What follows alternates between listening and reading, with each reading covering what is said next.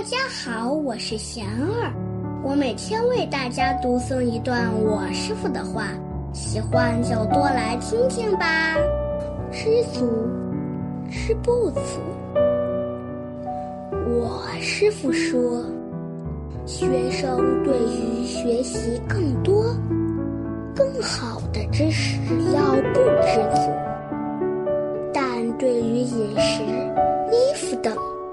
要知足感恩，工作的人为把工作做得更好，为社会做更大贡献而不懈努力，而不应以地位、金钱为唯一追逐目标。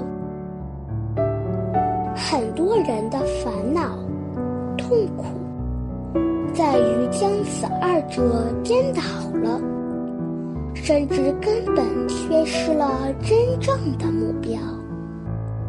对物质永不满足的欲望是苦海。我们需要的是快乐，而不是物质。但现在大多数人都用自己宝贵的生命。去追求自己本不需要的物质，满足过分的欲望。佛法之知足，不是对五欲的压抑与排斥，而是深刻了解五欲的浅狭，不识有着高远清净的善法欲而产生的结果。